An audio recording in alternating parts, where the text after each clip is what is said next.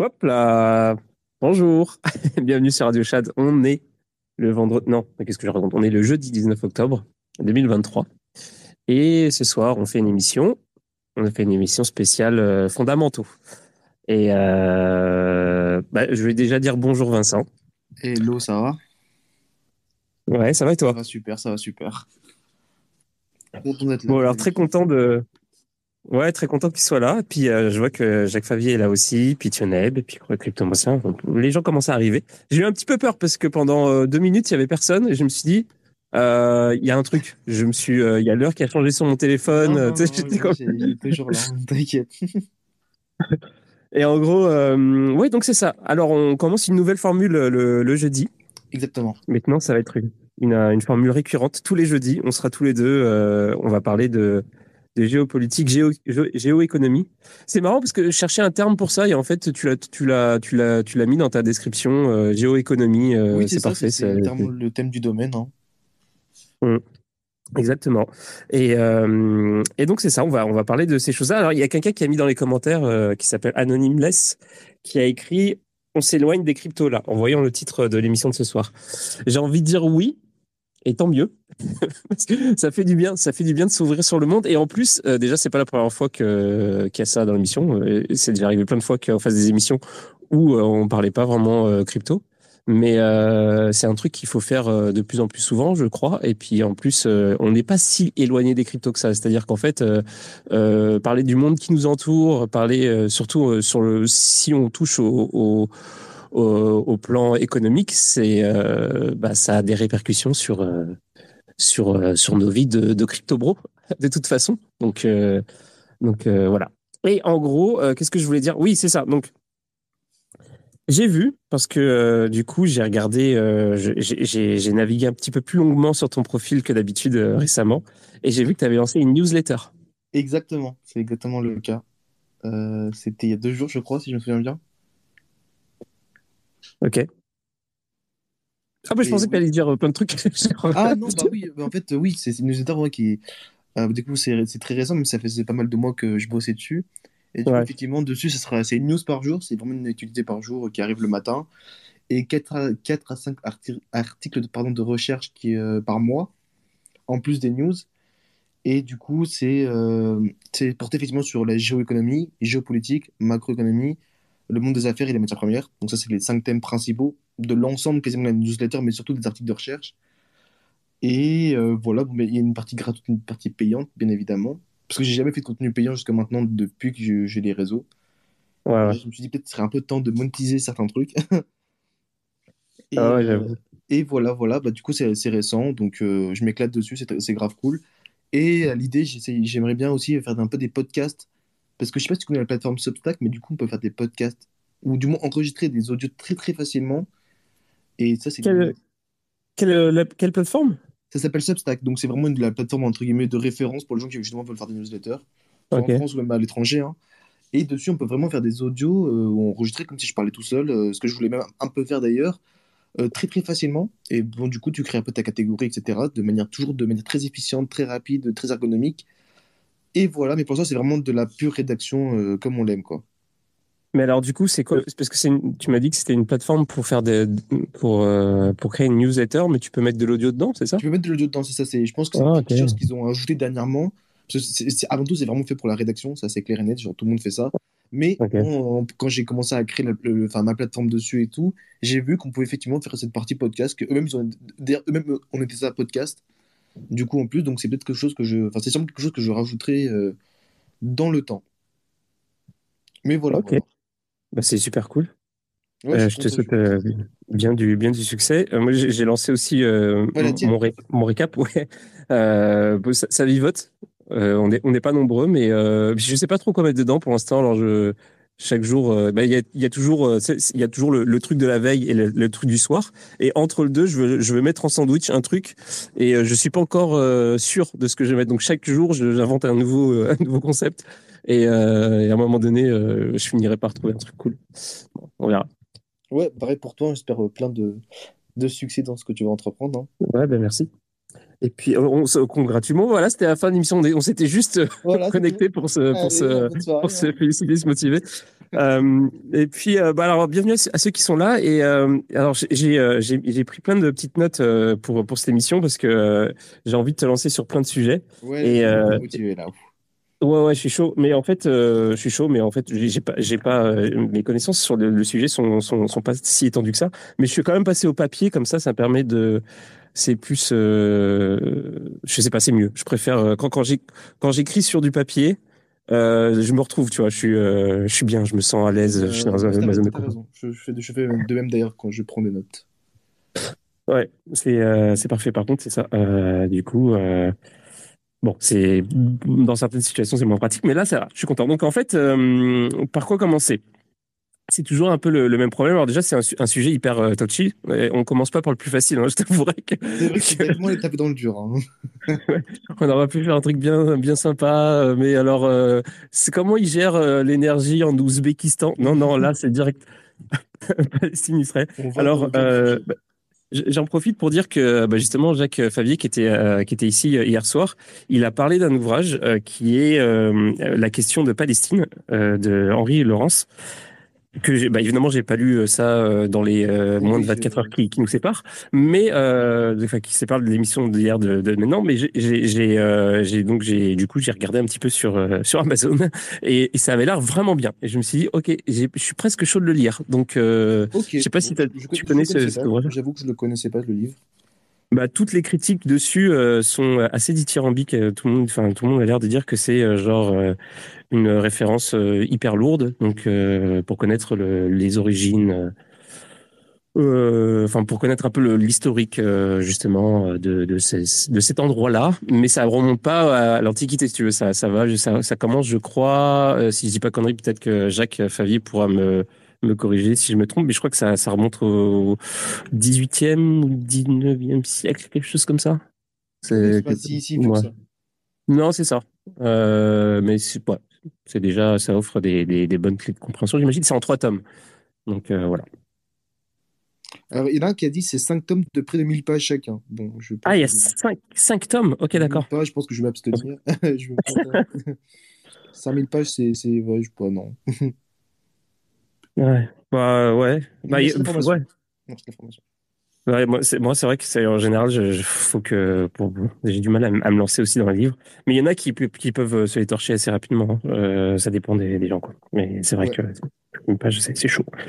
Euh, donc voilà, pour l'historique, je sais pas si on va faire un, un, un passage sur l'historique. Euh, je sais pas si ça vaut le coup, surtout qu'en plus, moi, j'ai essayé de me renseigner sur le sur le sujet.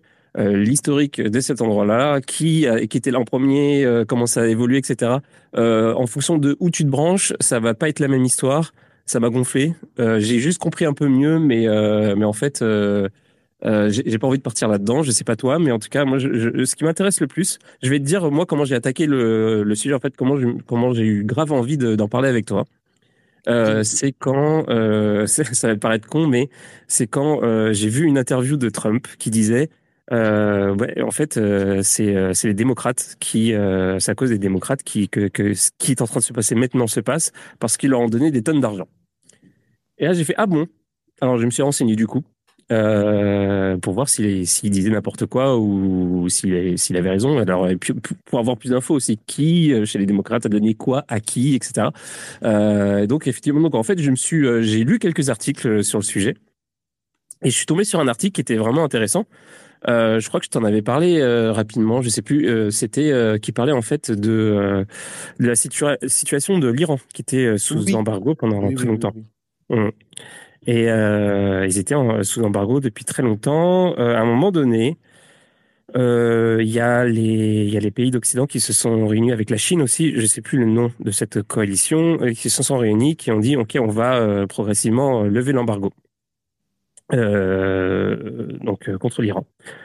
Et, euh, et, donc en fait, Trump, c'est quand il, arrivé au moment où il était en pouvoir, au pouvoir. C'était juste, ils ont lancé le truc juste avant qu'il arrive au pouvoir. Et lui, quand il arrive au pouvoir, il a, quand il est devenu président des États-Unis, il a dit euh, c'est mort. Euh, le contrat effectivement qui a été signé en 2015 sur le nucléaire qu'on appelle. Ouais, mais je crois que c'était d'autres trucs. C'était genre euh, pour euh, toutes sortes d'échanges avec avec eux. En fait, tu n'avais absolument pas le droit d'échanger quoi que ce soit avec eux, il me semble, et que à partir. De... Je ferais que si quelqu'un veut, dire veut donner le nom de ce oui, c'était cet accord l'embargo sur l'Iran. Effectivement, toute entreprise qui commerçait avec l'Iran, en fait, et du coup, les Américains pouvaient appliquer leur loi d'extraterritorialité. Pardon. Et aujourd'hui, on avait subi les, frais, ils ont pris une amende de 7 milliards de dollars. Il y avait ZTE, l'entreprise chinoise aussi, euh, en effet, qui d'ailleurs a été totalement dégagée entièrement presque du monde, du monde occidental. Euh, Je ne sais plus du décret, mais effectivement, c'était sous. Euh, c'est Trump qui a vraiment durci la position sur l'Iran, même s'il était déjà, entre guillemets, endurci par des présidents auparavant. Ouais.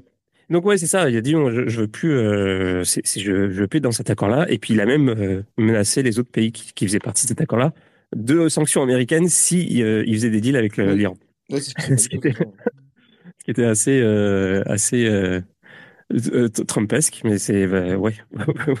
Et en gros, et en gros, ce qui s'est passé, c'est que quand euh, il était plus euh, président, quand il a laissé sa place à Biden, Biden, qu'est-ce qu'il a fait directement? C'est qu'il a repris en fait ce que ce qu'avait commencé Obama. Et euh, récemment, très très récemment, ils ont fait un deal avec l'Iran où, euh, en échange de, enfin pour euh, un échange de prisonniers, ils ont ils ont décidé de, de débloquer 6 milliards qui étaient qui appartenaient à l'Iran, de, de, fonds qui étaient à, à l'étranger, si j'ai bien compris. C'est ça. Hum. Et, et, les, euh, et l'attaque euh, du Hamas euh, est arrivée juste après ça. Donc, euh, c'est difficile de dire si c'est une conséquence directe parce que c'est vraiment arrivé vraiment très rapidement après. Euh, donc, c'est quand même, ça me paraît genre un peu tiré par les cheveux de dire que c'est à cause de ça que c'est arrivé. Mais euh, c'était un, un, premier élément et j'ai euh, et, euh, et un autre document qui, qui m'était arrivé sous les yeux, c'était euh, pareil pour le financement euh, des États-Unis de la Palestine, parce que évidemment, du coup, je regardais. En fait, je voulais savoir si, si Trump mentait ou pas, et donc je voulais vraiment savoir qui avait donné de l'argent à qui, etc. Et donc, les États-Unis ont, ont, donné de l'argent aux, aux Palestiniens tous les ans à hauteur d'à peu près 300 millions euh, de, dollars par an. Et ça s'est complètement arrêté pendant, pendant Trump aussi. Il a, ça, ça est descendu à zéro. et ça a été repris euh, donc avec euh, Biden. Euh, la question de qu'est-ce qu'il faisait avec cet argent-là, j'en sais absolument rien. Est-ce que toi, tu sais ce que tous ces gens faisaient avec tout cet argent-là? Pourquoi les États-Unis, qui détestent l'Iran, leur donnent tout, tout d'un coup 6 milliards, 6 milliards de dollars? Pourquoi euh, les États-Unis qui veulent pas reconnaître euh, l'État de Palestine leur donnent 300 euh, millions par an. Qu'est-ce qui se passe Pourquoi il y a des, des, des flux monétaires qui vont vers des pays où on dit on va mettre l'embargo, embargo, on les reconnaît pas, etc. Comment ça se fait qu'il y, a cette espèce de double langage en fait? C'est ça que j'arrive pas à comprendre. Bah, en fait, pour l'Iran, c'est pas forcément, enfin dans l'absolu, effectivement, c'est un flux monétaire, mais en fait, l'objectif, c'est vraiment en fait de stabiliser avant tout la, région, parce que les États-Unis ont quand même des, intérêts aussi bien énergétiques que euh, diplomatiques. parce que de base, euh, de, depuis effectivement l'arrivée de Biden, l'idée c'est de retrouver l'accord sur le nucléaire qu'il y a eu, euh, qui a été justement fait sous la présidence de Barack Obama en 2015. Avec la France, il y avait l'Angleterre, la, la, Chine, etc. C'était le contrat qui s'appelait JCPOA plus 1 qui a justement été euh, arrêté sous Trump. Trump a vraiment remis, euh, sorti de manière unilatérale euh, de cet accord-là et a remis des sanctions sur l'Iran. Et en fait, l'idée, c'est de, en fait, de, de, ne pas provoquer l'Iran et surtout d'empêcher l'Iran d'avoir la bombe nucléaire de manière officielle. Parce qu'effectivement, il s'y rapproche de manière très fortement. Là, aujourd'hui, selon l'agence de l'énergie atomique, on estime que l'Iran pourrait aujourd'hui construire deux bombes nucléaires alors, pas des bombes nucléaires, bien sûr, d'un point de vue sophistiqué au niveau de la Chine, de la Russie ou des États-Unis, mais quand même pour euh, faire des énormes dégâts. Et l'idée, en fait, c'est ça, c'est de vouloir négocier avec l'Iran, de retrouver cet accord nucléaire. C'est vraiment la question principale. C'est pas une question de 6 milliards ou de sanctions, c'est vraiment retrouver des négociations et donc de laisser un peu du laisse, en fait. Bon, bah voilà, l'Iran, c'est une technique qu'ils ont hein, de faire cette stratégie des otages. Ils avaient déjà eu des otages français, des otages canadiens, des otages américains, et en échange, en fait, ils prennent effectivement des, des grosses, euh, des grosses sommes pour réinvestir dans leur industrie pétrolière et gazière, qui est vraiment, euh, on va dire, euh, le, cœur majeur de l'économie là-bas. Donc, c'est vraiment dans toute cette négociation pour retrouver cet accord de 2015 qu'en fait, il y a ces différentes étapes qui passent par-ci par-là, tu vois. C'est pas quelque chose dans la, on va dire, un détail plongé dans plein de trucs. C'est un détail dans un, en globalisé dans d'autres choses. Après, concernant la Palestine, euh, ça, c'est d'un point de vue, on va dire, un peu, euh, comment dire ça, euh, électoral. C'est qu'il pouvait, c'est effectivement, la Palestine même achète des fois des armements directement aux Américains, dont, alors par contre, l'Israël est au courant. C'est-à-dire qu'Israël, à chaque fois, les virements qui sont faits par les États-Unis à la Palestine ont, ont besoin d'être approuvés par Israël. C'est jamais des virements qui sont bon, bah ok, vas-y, on te lance 300 millions de dollars. c'est jamais le cas. Et c'est aussi pour le fait, c'est une stratégie purement euh, israélienne, parce qu'effectivement, ces 300 millions de dollars vont pas seulement au peuple, hein, ils vont aussi effectivement au groupe du Hamas. Mais depuis 1973, euh, euh, donc on va dire le, la création officielle du Hamas, qui n'était pas encore le Hamas à ce niveau-là, la stratégie d'Israël, c'était de, on va dire, diviser pour conquérir. Donc c'était diviser le Hamas avec l'autorité palestinienne, parce qu'ils savaient à ce moment-là, Israël, que le Hamas, enfin que le groupe allait devenir un groupe euh, terroriste quasi pour eux c'était évident. Et donc l'idée c'était que si on renforce ce groupe là donc d'un point de vue militaire bien évidemment alors sachant que c'est un groupe terroriste hein, selon l'ONU l'ensemble de la communauté internationale ce groupe est listé sur le groupe des, euh, des, terroristes donc on ne peut pas négocier avec eux. Et du coup plus on les renforce plus, plus en fait on va discréditer la question palestinienne parce qu'on va se dire bah, regardez c'est des terroristes. En plus bah, regardez ils se renforcent comment négocier avec eux en fait? Comment négocier avec, euh, avec ces gens-là. Donc, on va les laisser de côté faire leur vie. Et nous, on va du coup se concentrer sur la question de la Cisjordanie, du coup, où il y a effectivement en Cisjordanie, il y a 40% qui est contrôlé par l'autorité palestinienne et 60% par, euh, par Israël. Et aujourd'hui, en fait, l'autorité palestinienne, c'est, c'est, même, enfin, c'est un gouvernement qui est bourré de corruption, euh, qui est dirigé par un monsieur qui s'appelle Mohamed Abad Abbas, et en fait, depuis 2006, il n'y a eu aucune élection. Il a annulé les élections 2021. C'est un homme qui est malade, qui est vieux. C'est, même les Palestiniens là-bas ne veulent plus de ce gouvernement-là. C'est pour dire. Hein. C'est même pas juste un avis euh, occidental. C'est vraiment que le peuple là-bas ne veut, même, plus de ce gouvernement qui a essayé au début, effectivement, la question diplomatique de vouloir cette solution à deux États. Israël, on les a totalement euh, les a envoyés balader. Israël a continué à coloniser euh, toute la région, même dans la, la partie, même dans le territoire palestinien. Et en fait, aujourd'hui, c'est une autorité qui n'a aucune autorité. Genre, personne ne les respecte littéralement. Genre, même pas seulement Israël, mais littéralement l'ensemble de la région du Moyen-Orient et l'ensemble du monde quasiment. Donc, en fait, c'était effectivement volontaire de la part d'Israël de vouloir financer le Hamas. C'est, et enfin, c'est même des phrases, des propos qu'on peut retrouver euh, en 2009 et 2010 de Benjamin Netanyahu, qui est actuellement le premier ministre israélien, où lui-même disait si vous voulez, euh, il disait à ce gouvernement, euh, la phrase exacte c'était si vous voulez, on va dire, ne pas sauver, ne pas sauver la question de l'État palestinien, alors financer le Hamas. C'était littéralement ces mots-là. Et donc, euh, voilà, c'est une stratégie comme une autre. Bon, après, ils, il payent un peu ce qui, cette stratégie-là, mais c'était volontaire de la part d'Israël et des États-Unis de vouloir financer en partie la bande de Gaza parce qu'ils savaient qu'il y avait le Hamas dans cette stratégie de, de, de, discréditer en fait l'autorité palestinienne. Mmh. Ok, je vois. Voilà l'histoire un peu derrière, quoi. Ok, ok. Et, euh, et, et, et- pourquoi euh, cette... J'ai jamais compris non plus pourquoi, euh, pourquoi avoir maintenu euh, la bande de Gaza d'ailleurs. Parce que j'ai... euh, euh, si tu regardes l'histoire un peu du développement du- du- au au niveau du territoire et tout, à un moment donné, il y a eu la, la, la guerre de six jours. Et en fait, l'Israël, elle avait, elle avait pris Ah oui. un- une grosse proportion de... Elle avait tout repris en fait. la, la guerre en Égypte c'est le moment où Israël en fait avait tout pris. Ils avaient le Sinaï, ils avaient le Saint-Golan en Syrie, ils avaient la bande de Gaza, ils, avaient la, ils avaient la Cisjordanie. À ce moment-là, Israël contrôlait littéralement tout, tout- toute cette partie-là. Après, il y a la guerre de, de Kippour en 1973, où à ce moment-là, effectivement, du coup, le Sinaï était rendu à l'Égypte, en contrepartie que l'Égypte pro- euh, promettait de ne jamais attaquer Israël. Et c'était d'ailleurs là, euh, officiellement, qu'en 1978, il y a eu les premières relations diplomatiques entre l'Égypte et l'Israël. Ensuite, il y a eu les relations diplomatiques entre, euh, entre Israël et la Jordanie, pardon, voilà. Euh, mais en fait, c'est les accords d'Oslo où effectivement, du coup, c'était cette partie qui a été faite sous le, président Clinton, où bah, en fait, le Gaza a été rendu aux Palestiniens ainsi qu'une partie de la Cisjordanie. Donc, tu Israël contrôlait quasiment l'entièreté de l'ancien territoire palestinien. Il y avait aussi des territoires qui, a- qui appartenaient aux civils palestiniens, mais qui étaient contrôlés par la, euh, la, l'armée militaire israélienne. Et enfin, il y avait vraiment les territoires, entre guillemets, purs palestiniens, donc la bande de Gaza et la Cisjordanie.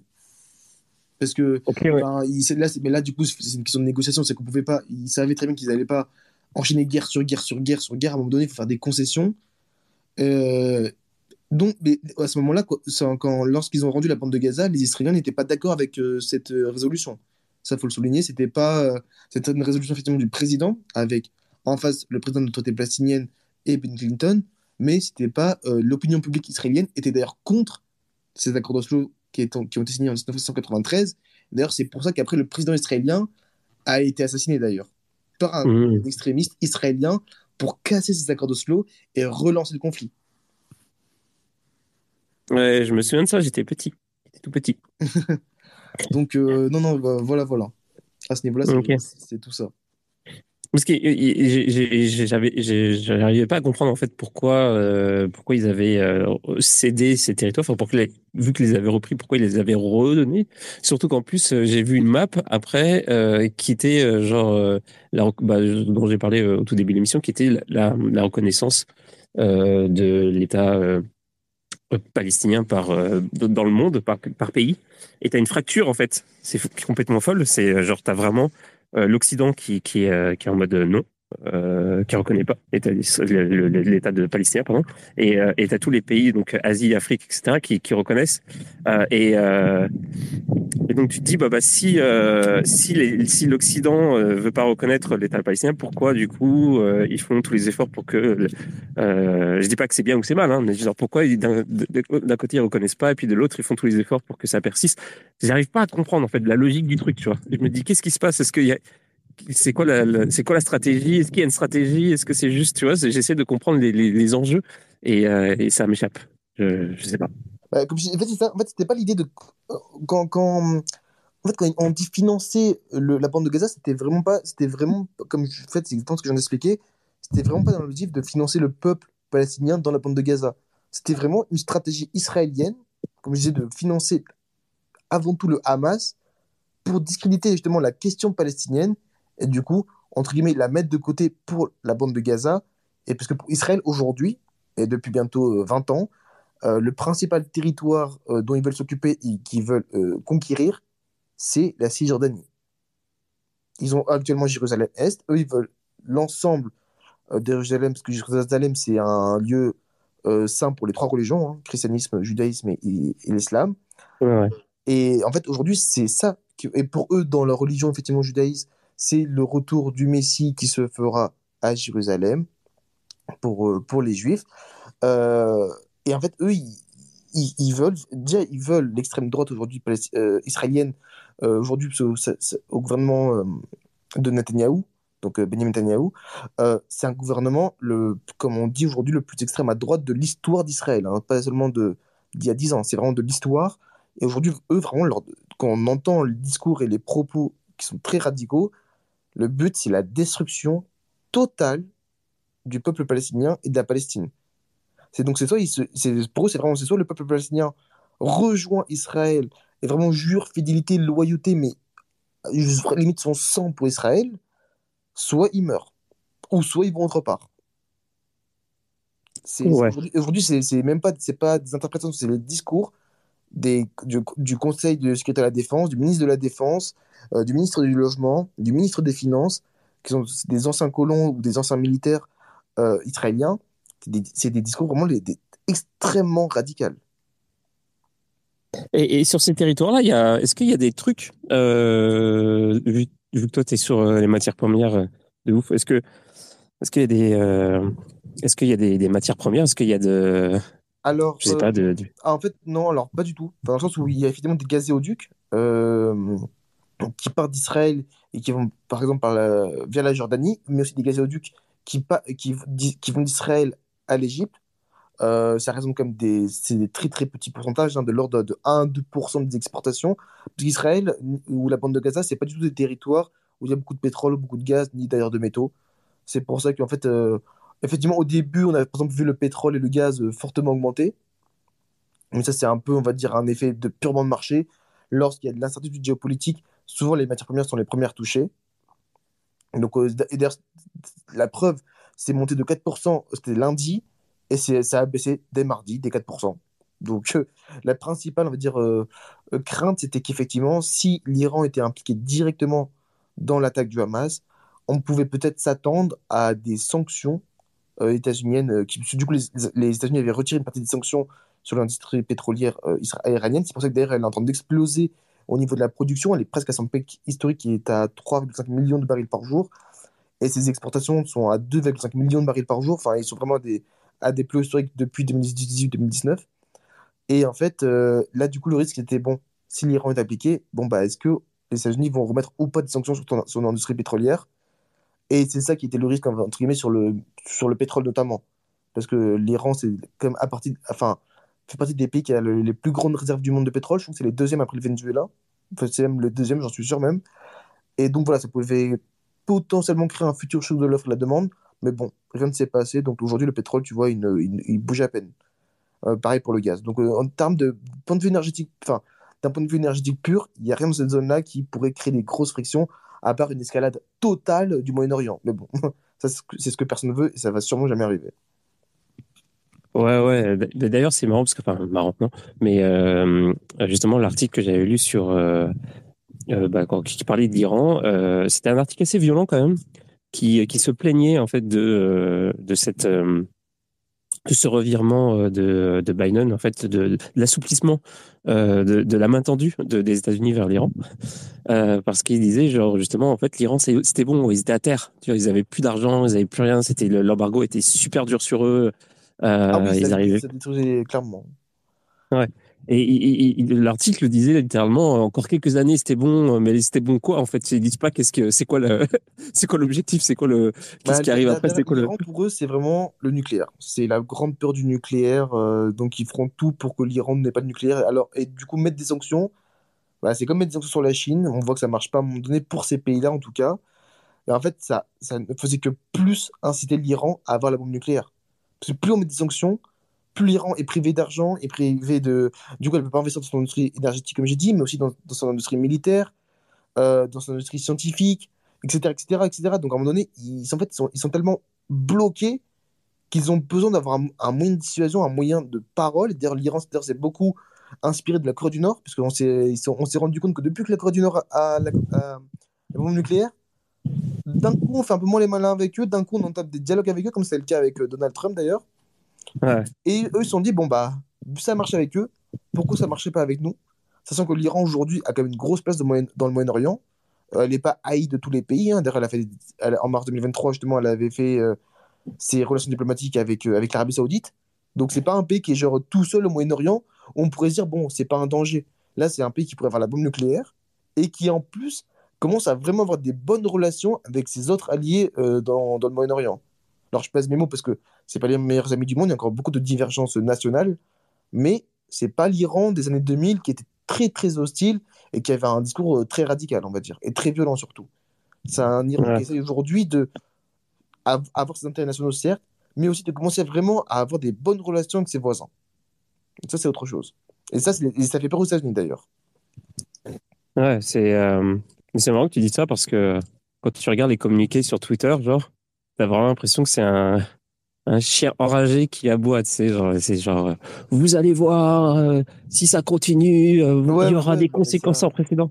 Et, et ça a duré pendant plusieurs jours. L'Iran, Israël, c'est leur, leur ils appellent ça le petit Satan d'ailleurs. Hein. Satan, c'est les États-Unis, Israël, c'est le petit Satan. Donc, les relations entre Iran et Israël, clairement, c'est vraiment de très très grosse hostilité par contre.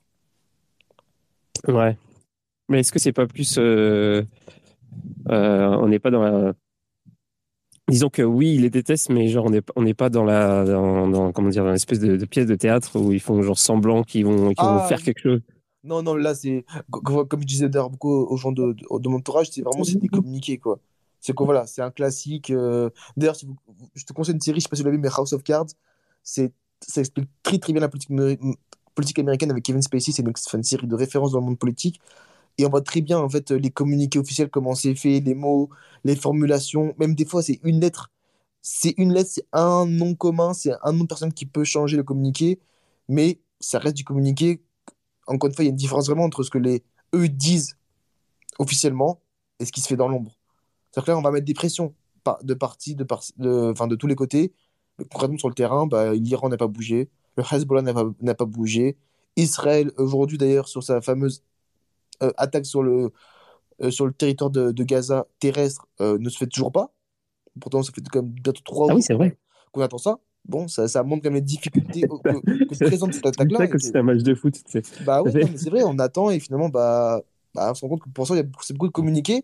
C'est beaucoup de c'est imminent, c'est imminent, on va le faire, on va détruire. Bah, pour l'instant, vous détruisez pas trop. Donc, tu vois qu'il y a vraiment un gap entre ce qui se dit officiellement, qui d'ailleurs est vraiment dans un but à la fois de mettre certes une pression, une ligne rouge, mais c'est aussi pour l'opinion publique et ce qui se fait vraiment sur le terrain, tu vois. Ouais. Il y a, y a Fanny Spica qui veut, qui veut dire quelque chose. Salut, ça va? Salut, ah. salut tout le monde. Euh, moi, je pourrais, je pourrais éclairer un peu sur l'Iran, si tu veux, parce que, mais en remontant, en ah remontant dans le temps, oui, en remontant vraiment dans le temps, c'est-à-dire dans les années 60, euh, à l'époque d'un gouvernement qui s'appelait le gouvernement de Mossadegh, je crois, dans les années 50, et qui a été renversé par la CIA, et la CIA a installé le chat, qui était un chien. Euh, le chat était chargé, si tu veux, de détourner au profit des Anglais et des Américains les ressources en hydrocarbures énormes de l'Iran. Mais en 1965, il y a un jeune bonhomme qui s'appelle euh, euh, l'ayatollah Khomeini, qui n'était pas encore ayatollah, qui écrit un ouvrage qui s'intitule la, la, République islamique. Et l'idée dans cet ouvrage était la suivante. Euh, écoutez, nous avons tous nos théologiens, ils sont dans nos bibliothèques, ils sont sur nos étagères, mais si nous les laissons sur nos étagères, nous allons mourir. Soit nous allons prendre ce que disent nos imams, parce que la différence entre les sunnites et les chiites, les Iraniens, c'est des chiites, ils croient, les, sunnites, ils croient au Coran et au prophète, point barre. Les, chiites, non. Il, y avait le, le, gendre du prophète qui était Ali et qui a eu une descendance et ils croient à cette descendance, les douze imams qui ont, qui ont des hadiths eux aussi, etc. Donc le, le Khomeini, il dit voilà, soit on laisse le livre sur les étagères et on est tous morts vivants, soit on prend ce livre et on l'applique et on va faire la révolution et renverser ce chat qui, qui, nous prive de, de, notre propre, de notre propre liberté et de notre propre pouvoir. Et donc, bon, euh, soit, en 65, ça c'est en 65, en 78, il est accueilli par Valéry Giscard d'Estaing euh, à Nofle-le-Château parce qu'il est persécuté par sa dame entre-temps, qui tue son frère, qui, enfin, toute une histoire, Khomeini. En 79, la révolution en Iran a lieu. En 80, donc, il prend le pouvoir euh, et dès le départ, dès le départ, parce que ils avaient renversé le Shah comme agent de la CIA, donc dès le départ, la persécution des Iraniens a été systématique. C'est pour ça qu'aujourd'hui, ils ont des allures de, de chiens enragés, parce que leur persécution est systématique. Euh, par exemple, le premier gouvernement iranien établi par la révolution, euh, il y a une mallette piégée qui est introduite dans la salle de réunion du gouvernement. Le gouvernement explose complètement, y compris Ali Shariati que, que j'ai traduit personnellement, qui était un sociologue iranien formé à la formé à la Sorbonne. Euh, tout ça va sauter.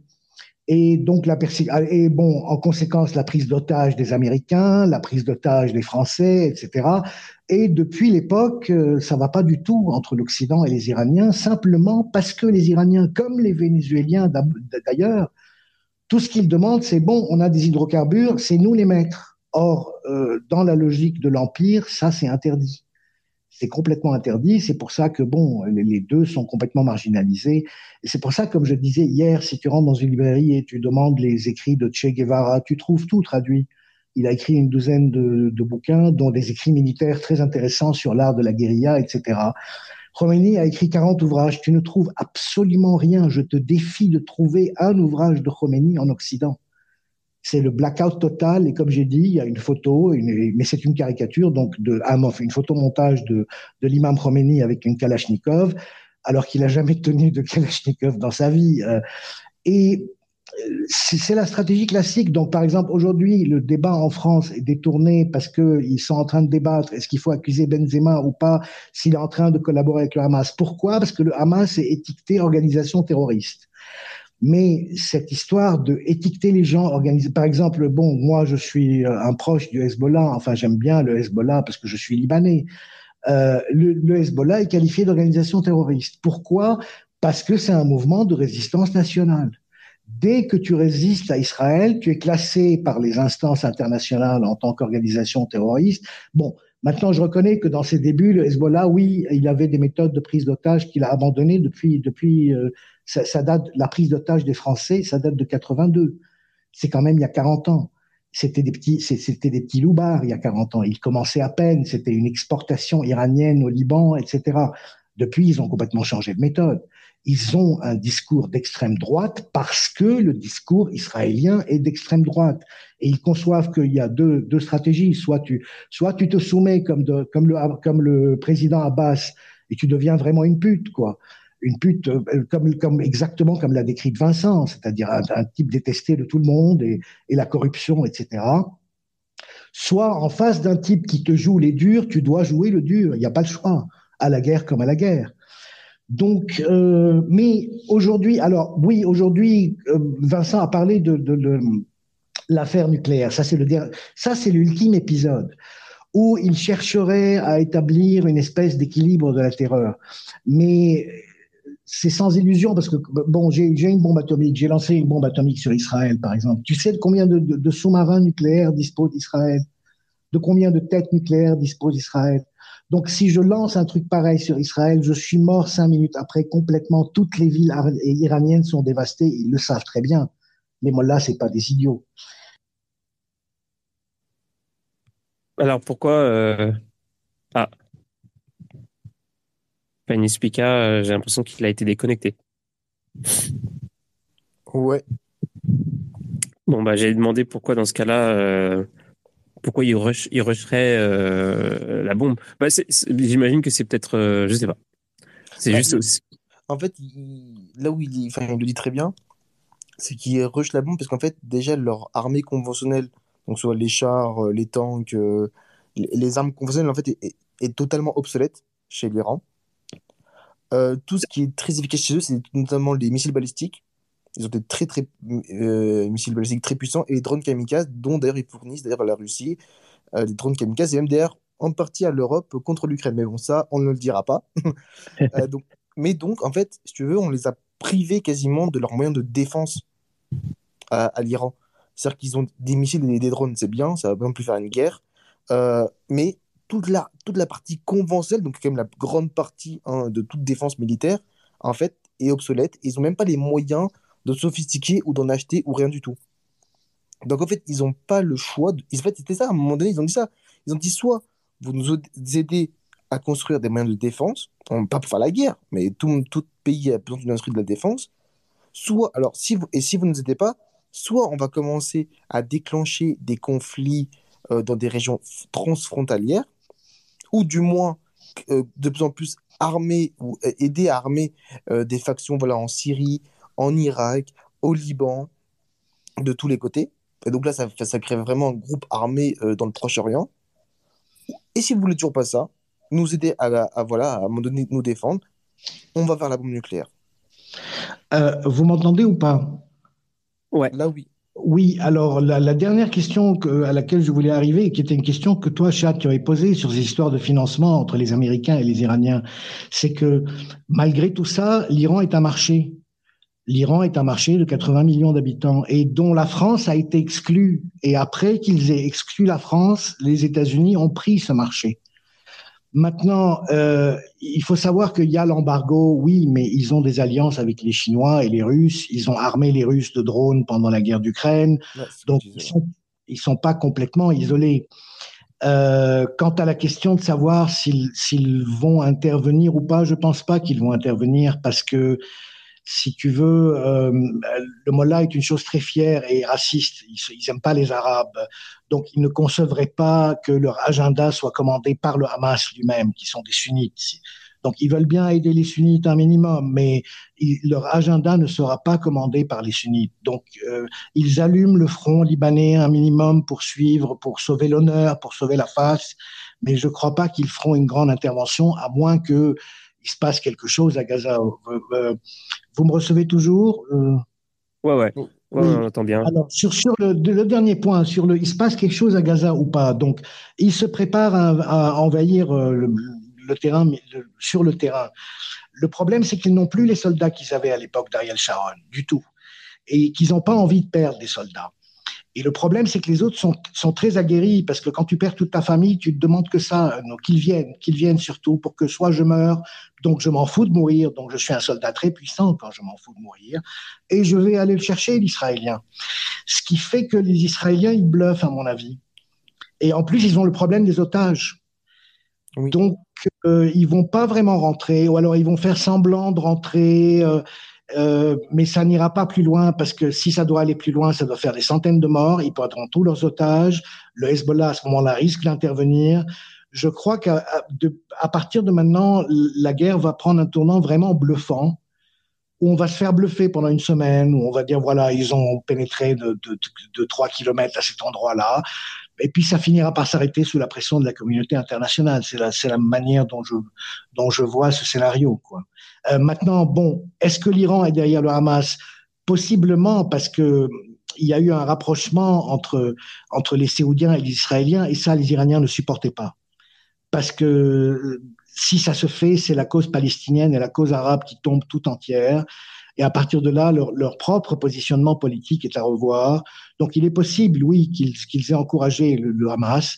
Maintenant, si tu regardes une semaine en arrière, il y a quand même une chose bizarre, c'est que si tu revois les images, tu as cinq tondus avec des kalachnikovs et un lance-roquettes qui prennent une caserne israélienne. C'est impossible. Il y a un truc qui cloche, il y a un truc qui tient pas. Une caserne avec des Merkava, euh, une caserne, une caserne militaire que, bon, disons, ils sont 10, mais même 10 individus avec des Kalachnikov et deux lance-roquettes ne peuvent pas faire tomber une caserne. Donc là aussi, il y a une arnaque. Quoi. Comme si tu zoom out complètement et que tu regardes Sarko qui refait rentrer la France dans l'OTAN, tu regardes le budget militaire des États-Unis, qui sont entièrement commandés par les Israéliens, en fait. 51% du budget militaire des États-Unis est militaire. 51% euh, du budget total des États-Unis est militaire. C'est comme un pays occupé. Donc, donc, pour moi, de mon point de vue, et, du point de vue des Iraniens d'ailleurs, les, États-Unis sont plus occupés que Gaza. Maintenant, bon, il y a la Californie, il y a des chewing-gums, on fait pas attention, il y a CNN, etc. Toute la valse. Mais bon, quand tu mets les, papiers devant toi et que tu regardes ce foutu budget, pourquoi, pourquoi je peux pas uh, end the problem of homelessness in, in the United States? Pourquoi je peux pas, je, je, je peux pas end le, le, problème de la, de la, de la famine des enfants? Pourquoi, pourquoi il n'y a pas de healthcare aux États-Unis? Pourquoi il y a des tas de questions qui se posent sur les États-Unis qui, qui font que moi, pour moi, les États-Unis sont un pays occupé quand la France, quand, la, quand tout le débat en France, c'est est-ce que Benzema a raison ou tort de parler avec le Hamas? Parce que le Hamas, on a décidé que c'était une organisation terroriste. Ça, c'est un détournement du débat. C'est vraiment le la meilleure manière de couper la parole à tout le monde. Est-ce que, Alain, Soral, est que Alain Soral n'est pas le véritable président français en exil? Parce que Macron, c'est très mignon. Tu, tu, fais des grands écarts de ouf. Bah oui, bah donc j'y vais, bah ouais, ma, ma, position est hesbis, je te l'ai dit. Ma position, c'est avec Dieudonné. C'est-à-dire qu'il y a vraiment un problème. Par exemple, il disait, bon, dans la Cisjordanie, 40% est contrôlé par les Palestiniens, 60% par les Israéliens. Oui, ça, c'est sur une jolie carte. Mais quand tu vas sur le terrain, la réalité, c'est la persécution. Tu peux pas te déplacer d'un village à l'autre sans passer par des checkpoints, des humiliations. Les colons sont là, ils te tirent dessus continuellement. C'est absolument invivable depuis 70 ans. Et c'est pour ça que ces gens-là sont devenus des chiens enragés. Je suis d'accord avec toi avec l'expression chien enragé. Un chien enragé, ça se fabrique. Ça ne naît pas chien enragé. Tu ne nais pas chien enragé comme ça par hasard parce que tu, tu appartiens au Hamas. Non, parce qu'on a tué ton oncle, parce qu'on a détruit la maison de ta grand-mère, parce qu'on a blessé ta sœur, parce que, etc. Et, tu, et c'est continu de village en village, de famille, parce qu'on a fermé les puits dans lesquels tu cultivais tes oliviers avec du béton, parce qu'on t'a coupé tes oliviers, parce que je pourrais faire la liste euh, sans fin. Ouais. Mais ce serait. This space was downloaded via spacesdown.com. Visit to download your spaces today. Juste parce qu'il n'y a pas l'autre point de vue, si tu veux. Vincent ouais, ouais, l'idée, c'est L'idée, c'est aussi un peu de justement de, de, de prendre du, du, recul et d'essayer de voir euh, les, les, forces, euh, les forces qui sont en présence, euh, pas plus au, au, niveau macro qu'au niveau micro, tu vois, tu vois ce que je veux dire? Oui. c'est sûr que bon, euh, parce que si on part là-dedans, c'est sûr que c'est bon, on, on, va dans un dans un débat sans fin de genre, euh, voilà, qui, euh, qui, qui frappe sur... Oui, oui, je connais, oui. c'est ça. Mais bon, mais, merci quand même pour ton intervention. D'ailleurs, j'ai, je voulais juste rebondir rapidement l'histoire du, du, budget de la défense américaine. Oui, oui. c'était marrant parce que, enfin, c'est marrant. Il faudrait que j'arrête de dire ça parce que je, à chaque fois que je veux rebondir sur un truc, je dis c'est marrant. Mais euh, quand j'allais, euh, c'était un argument euh, des anarchistes, des crypto-anarchistes américains que j'entendais beaucoup quand j'allais aux conférences genre anarcho, anarchapulco, etc. C'était, c'était pas mal ça. C'était, c'était un argument pour pour Bitcoin. de dire je je veux plus financer en fait la guerre parce que c'était ça en fait c'était la moitié de mes impôts vont vont dans l'armement et, euh, et, et, ça, j'ai voilà, j'ai plus envie. Et euh, donc, euh, je veux, je veux, euh, je veux une autre monnaie. Je veux une monnaie qui qui pas, qui sert pas à la guerre. Et en gros, c'était un des arguments principaux de comment il s'appelait lui déjà, mais qui, qui ah, Bitcoin Jesus, Roger Vert. Donc, donc voilà, c'est pour ça que je, voulais rebondir là-dessus parce que ça m'a fait penser à ça. En tout cas, j'aimerais revenir sur sur tout à l'heure, tu as, cité un pays qu'on n'a pas du tout cité. Et moi, je me demandais personnellement euh, qu'est-ce qui se passait avec ce pays-là, parce qu'on l'a pas entendu. Alors, je sais qu'on a. Euh, euh, oui, alors je voulais aussi dire ça, c'est qu'en fait, il n'y a pas vraiment de fraternité dans les pays qui sont. Il n'y a pas vraiment de de soutien tangible à la cause palestinienne, on va dire dans les pays aux alentours. Personne veut prendre les Palestiniens ils, bloquent tous les frontières. Euh, L'Égypte euh, bloque ses frontières. Euh, il me semble que le, le Liban aussi. Oui. Euh, alors, je sais pas. Et puis il y a, y, a, y a, un pays qui est à côté, c'est la Syrie. On n'a pas du tout. Moi, j'ai pas du tout entendu des décos de, de ce pays-là sur par rapport à leur position, quoi que ce soit. Est-ce que comment ça se passe au niveau de qui est sympathisant, qui ne l'est pas, qui euh, c'est quoi les est-ce que tu as, réussi à faire l'inventaire toi Vincent de Ouais, ben ce, ce, matin c'est un truc dans ma newsletter que dont je parlais exactement. C'est qu'en fait concrètement la, cause palestinienne euh, dans le monde arabe arabo-musulman, c'est que quand ça sert des intérêts euh, à des moments X. Parce que si vraiment c'était quelque chose qui les touchait personnellement, bah, depuis longtemps ils, ils, auraient essayé des mesures concrètes pour la situation. Là on voit qu'il n'y a pas eu de réunion de la Ligue arabe on voit qu'il y a une réunion, certes, de l'Organisation de coopération islamique qui a été appelée par, l'Iran euh, dernièrement, mais pareil, que des déclarations, rien de, euh, rien de concret. Il y a effectivement le traité de défense arabe qui a été aussi euh, mis en avant, qui est un peu le, traité de l'OTAN, mais version arabe. Mais bon, eux-mêmes, eux-mêmes ceux qui dévoilent ce plan-là, annoncent que c'est plus pour la symbolique que pour des actions concrètes. C'est pas comme s'il y avait une axe. Parce que ce traité-là, c'est voilà, si on attaque un pays membre, alors les autres pays membres sont en droit de supporter militairement, d'assister logistiquement, voire d'intervenir pour ce pays-là. Bon, bah, pour l'instant, il n'y a rien qui se passe. Donc, euh, on, voit quand même que les, même dans les grandes instances, euh, institutions arabo-musulmanes, finalement, il y a des réunions où il n'y en a pas. Mais dans tous les cas, on reste sur des choses, euh, des choses superficielles. Après, en termes de pays, effectivement, comme tu l'as dit, l'Égypte et le Liban ne veulent pas, la Syrie non plus, parce qu'en fait, ils ont déjà vécu des gros, gros, gros exodes en fait, palestiniens le premier, c'était en 1948, donc autour de la création d'Israël, où tu avais environ 700 000 Palestiniens en fait, qui ont été expulsés d'Israël euh, directement. Ensuite, tu en as eu 300 000 euh, lors de la guerre des six jours. Donc, si tu veux, aujourd'hui, en fait, quand tu comprends euh, au Liban, en Syrie, en Jordanie et un partie en Égypte, tu as environ 6 millions de réfugiés et leurs descendants qui vivent dans, des pays, dans, dans, ces camps, dans des camps ou dans des communautés. Et en fait, ce sont des gens qui ne sont jamais revenus en fait, à Gaza. En fait, et en fait, ces pays-là ne veulent tout simplement pas revivre ces expériences-là, sachant qu'aujourd'hui, le Liban et l'Égypte sont dans des situations économiques et sociales très compliquées. Hein. Aujourd'hui, au Liban, on est quand même dans une inflation entre 50 et 60%. Aujourd'hui, en Égypte, on est à 38%. Euh, bon, après, je ne vais pas détailler tous les effets macro, mais concrètement, ces pays-là sont en difficulté. La Syrie, j'en parle pas. Euh, sachant que la, Syrie, que tu poses la question, mais effectivement, a dénoncé encore une fois, effectivement, comme tous les pays arabes, la violence israélienne contre Gaza. Mais pareillement, eux ne, peuvent pas. En fait, c'est un pays qui est totalement en ruine. D'où le fait que d'ailleurs Bachar al-Assad, euh, le dirigeant actuel, est allé en Chine euh, lors du mois d'août pour reconstruire le pays. Et ce qui va, être fait via les routes de la soie. Euh, quand, tu prends les autres pays, par exemple, effectivement, tu as le Maroc, les Émirats, Bahreïn, en fait, qui eux avaient signé d'ailleurs les accords d'Abraham sous Donald Trump en 2020.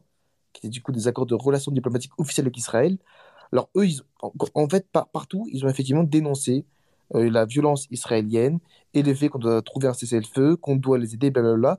Mais en fait, quand, quand on creuse le sujet, qu'on regarde un peu ce que disent vraiment les responsables euh, euh, de ces pays-là, ou qu'on livre des, des, papiers ou des journalistes qui ont accès à, leurs propos, il y a un énorme gap entre leur communiqué officiel qui en fait représente l'opinion publique. Je ne sais pas si tu l'as vu, mais tu, tu as effectivement des manifestants en Tunisie, au Maroc, en Égypte, en, Arabie Saoudite, partout où c'est effectivement des populations qui soutiennent la cause palestinienne. Et en fait, ils n'ont pas le choix, presque, pour garder leur crédibilité. Par exemple, pour le roi de Jordanie, c'est une dynastie qui est là. Euh, L'Égypte, aujourd'hui, elle est contestée nationalement par des pays qui supportent le Hamas. Euh, au Maroc, euh, c'est des, des, peuples, en fait, c'est souvent les jeunes, qui sont très sensibles à la cause palestinienne et en fait qui vont faire des grands soulèvements, entre guillemets, dans ces pays-là. Et donc, en fait, leur communiqué répond, en fait, à cette opinion publique. Mais, mais aujourd'hui, quand, quand, quand, quand on creuse un peu les propos des responsables, ils ne sont pas pour un renforcement du Hezbollah, ils ne sont pas pour un renforcement du Hamas, ils sont même pour un affaiblissement plutôt au Liban par exemple. Le Hamas c'est 100 000 soldats, donc c'est 40 000, de plus que l'armée libanaise, et ils siègent en plus au Parlement. Euh, le peuple libanais a peur d'une intervention du Hamas, par peur qu'ils engagent tout le pays, comme ce fut le cas en 2006, et qui d'ailleurs s'est fait rétamer. C'était du Hezbollah, Hezbollah, tu veux dire du Hezbollah Oui, le Hezbollah, pardon, pardon le Hezbollah, voilà. Merci. Parce que c'était d'ailleurs la deuxième guerre du Liban. Euh, par exemple, l'Arabie Saoudite, aujourd'hui, est dans une position où elle a de forts liens avec Israël sur le plan de la sécurité et sur le plan du commerce. Euh, effectivement, comme, le, comme l'avait dit notre cher euh, collègue, était en train d'entamer des négociations de relations diplomatiques dans la suite des accords d'Abraham avec Israël. Mais aujourd'hui, elle n'a pas eu le choix, en fait, de d'être pro-Palestine Sachant qu'il y a 4 ans, si il y a quatre ans, il y avait un discours du, prince, héritier Mohamed Ben Salman qui disait qu'il en avait littéralement rien à faire de la question palestinienne. Que pour lui, ce n'est pas quelque chose qui, était dans ses priorités, quoi que ce soit, c'était vraiment ses propres mots. Il faut juste faire la recherche. Et l'Arabie Saoudite, c'est aussi le gardien de deux, euh, liens à deux lieux saints d'islam. Donc, c'était un peu bizarre et ambigu de se dire pro-Israël quand bah, tu, quand même, tu as un peuple arabe, tu as le gardien des deux, euh, des deux lieux saints de l'islam. Euh, la cause palestinienne, est super populaire chez les jeunes saoudiens notamment d'ailleurs. Donc, ils étaient presque dans l'obligation presque de pas dénoncer Israël, pas soutenir le Hamas, mais d'être neutre. Donc, euh, et en plus, l'Arabie saoudite était aussi, comme je l'avais dit au début, avait fait des liens avec l'Iran en mars 2023 et ne va pas non plus se mettre l'Iran à dos il faut, faut, quand même souligner que beaucoup de pays arabo-musulmans, là-bas, les Émirats, Bahreïn, etc., ils ont peur de l'Iran, ils ne veulent pas agacer l'Iran. Ils pas c'est des pays qui n'ont pas d'armée, ou du moins des armées très faibles, euh, qui n'ont pas des, des, moyens militaires très sophistiqués non plus, et très diversifiés. Euh, donc, voilà, si tu veux, voilà, la réponse des pays arabes, tu as, as, la partie un peu géopolitique, tu as la partie immigratoire qui fait peur, tu as la partie de, de peur d'escalade dans la région qui font qu'aujourd'hui, ils ont quasiment tous des réactions plus ou moins neutres, alors que pour beaucoup, ils ont des liens avec Israël diplomatiques et officiels, tu vois. Euh, pour apporter quelques, quelques nuances, en fait, il n'y a pas de il y, a peu, il y a très peu de pays arabes qui ont des frontières directes avec l'Iran et qui seraient sous la menace militaire, à part l'Irak. Maintenant, c'est vrai que le Golfe est assez proche et qu'ils sont assez fragiles, mais la plupart de ces pays sont des otages. Par exemple, par exemple les, Jordaniens, ils ont signé, comme tu as dit. Les Égyptiens aussi, en 78, ils ont signé. Et de toute manière, les Égyptiens, sans l'aide, euh, sans l'aide financière des États-Unis, l'Égypte s'écroule immédiatement. Ah, totalement, totalement. Euh, il y a, bon, l'inflation libanaise, c'est bien plus que ça 50-60%. C'est un ravage. C'est-à-dire, c'est très simple. Je, vous donne les chiffres. Vous êtes des gens dans la crypto. Euh, avant le problème en, 2020, il fallait 1500 livres libanaises pour acheter un dollar. Aujourd'hui, il faut 100 000 livres libanaises. Donc c'est oui, c'est 80%, c'est 95%, je sais pas. Et d'ailleurs, c'est ce qui fait que je suis venu à la crypto. Et c'est ce qui fait que, euh, par exemple, je me pose beaucoup de questions sur cette histoire de Binance arrêtant les comptes du Hamas, les comptes maladroits du Hamas, parce qu'il devrait, au lieu de se faire financer sur Bitcoin, il devrait se, faire financer sur Monero pour être tranquille et sans même passer par Binance, la jouer sur sur des wallets. Bon, euh, la question de la Syrie, euh, il faut savoir quand même, et ça c'est jamais dans l'actualité en France, que tous les 50 jours à peu près, la Syrie est bombardée par Israël depuis trois ou quatre ans, sans arrêt. Donc, s'il y a une réponse, elle ne viendrait pas du Liban, elle viendrait plutôt de Bachar el-Assad, qui est très proche du Hezbollah, parce que le, Liban, grâce au Hezbollah, a complètement libéré son territoire de l'occupation de 78 et 82. Il l'a libéré en, en, l'an 2000, mais le Golan syrien est toujours occupé. Et le Golan syrien. d'ailleurs. Voilà, et le Golan syrien, militairement, il est très intéressant parce que c'est une montagne. C'est-à-dire qu'une fois que tu tiens cette montagne, tout ce qui est en dessous de la montagne, tu dévales, tu dévales ça euh, en sifflotant. Donc, si le Hezbollah doit intervenir, ce serait plutôt à partir de la Syrie que du Liban. Et, les petites escarmouches qu'il y a eu actuellement au Liban, ça peut être un piège. Ça, ça peut être juste pour leur attirer l'attention. Ah, on va rentrer en Galilée, etc. Et puis ils rentrent par l'autre porte. Seulement, bon, il se, il ferait repérer avant, c'est-à-dire la surveillance militaire. Et ça, c'est ça qui est étonnant avec la sortie du Hamas, c'est que tu entends beaucoup de témoignages de soldats israéliens qui te disent, mais à l'époque où nous, on surveillait la bande de Gaza, un pigeon ne pouvait pas passer. Comment est-ce que des milliers de combattants sont sortis soudain? Donc, encore une fois, il y a, il y a un côté coup monté qui qui sera jamais éclairci, euh, malheureusement, à moins que bon, on trouve des, des super enquêteurs. Voilà, c'est tout ce que je voulais dire. Donc, la, la Syrie, c'est le vrai risque, beaucoup plus que le Liban. Après, je, précise un truc pour la Syrie, c'est qu'il y a des bases navales, euh, enfin, des bases aériennes et navales de Russie. Oui, oui. Et je pense pas que ce serait forcément dans l'intérêt non plus de la Russie. Enfin, parce que si la Syrie rentre en, Tout à fait. conflit, ça pourrait impliquer la Russie qui est aujourd'hui déjà dans une grande difficulté face à l'Ukraine. Oui, Je pense, aujourd'hui, n'a pas les moyens de financer ni militaires, d'organiser un deuxième front, ou du moins, pas forcément direct, mais au moins de soutenir, sachant qu'aujourd'hui, elle a besoin de pleinement de toutes ses capacités militaires euh, face à l'Ukraine et même plus globalement face à l'Occident dans, dans, sa guerre. Donc, euh, enfin, en tout cas, aujourd'hui, c'est beaucoup d'incertitudes et de flou. On, on met, émet des hypothèses, mais c'est vrai que un front sur le Liban, c'est discuté, même, mais même un front sur la Syrie, qui est effectivement un peu plus légitime, parce que la Syrie, la Syrie est effectivement dans un état de guerre aujourd'hui, et comme tu l'as dit, elle subit encore une fois des, attaques d'Israéliennes euh, très souvent. Et il y a le Saint-Golan qui est effectivement annexé par Israël, mais il faut prendre aussi de l'avis de la Russie, qui est, dont la Syrie a un, un territoire important d'un point de vue militaire et géostratégique dans la région. Voilà et tu sais, pourquoi la guerre de Syrie a eu lieu? C'était la guerre entre deux gazoducs. Il, oui, toute la était en train d'alimenter l'Europe en gaz à partir du gaz du Qatar, et il y avait un, un, gazoduc qui passait par la Jordanie, qui était privilégié par les Occidentaux, et un autre qui passait par l'Iran. Et à partir du moment où Assad a choisi le gazoduc iranien en 2011, la guerre de Syrie a commencé immédiatement. Oui, tout, à, fait. C'était vraiment d'un point de vue, c'était une, une raison énergétique au départ, tout à fait. Voilà. Bah, c'est super intéressant ce que vous dites. euh, non, c'est vrai. Et euh, j'avais une question. Je, bon, je voulais revenir un petit peu plus tard sur l'histoire de, de l'Ukraine, euh, parce qu'on l'a un petit peu oublié pendant, pendant ces, derniers jours. Mais euh, j'ai envie de poser une question hyper naïve en fait. Genre, en gros, pourquoi, en fait, pourquoi les les les Gazaouis, parce que ça s'appelle comme ça, pourquoi les Gazaouis restent à Gaza? Pourquoi ils tiennent autant Gaza Pourquoi on, pourquoi, pour, en fait, pourquoi c'est là? Pourquoi euh, pourquoi il y a le Hamas qui s'est développé là, qui défend cet endroit? Euh, Qu'est-ce qui se passe pour C'est quoi la motivation de quelqu'un qui vit là-bas, d'un habitant? C'est quoi la motivation de quelqu'un qui euh, qui va s'engager euh, dans le Hamas, par exemple? Peut-être qu'il y a des convergences, peut-être qu'il y a des divergences. C'est quoi le, c'est quoi l'intérêt de ce, petit euh, lopin de terre? Pourquoi il y a autant de, de tensions à, à cet endroit-là, en fait? Tu peux pas sortir. Tu peux pas sortir. Ouais, c'est ça. En fait, si tu sors, tu veux. En fait, as un énorme blocus israélien. Et en fait, ont les épées alentours, ils veulent pas.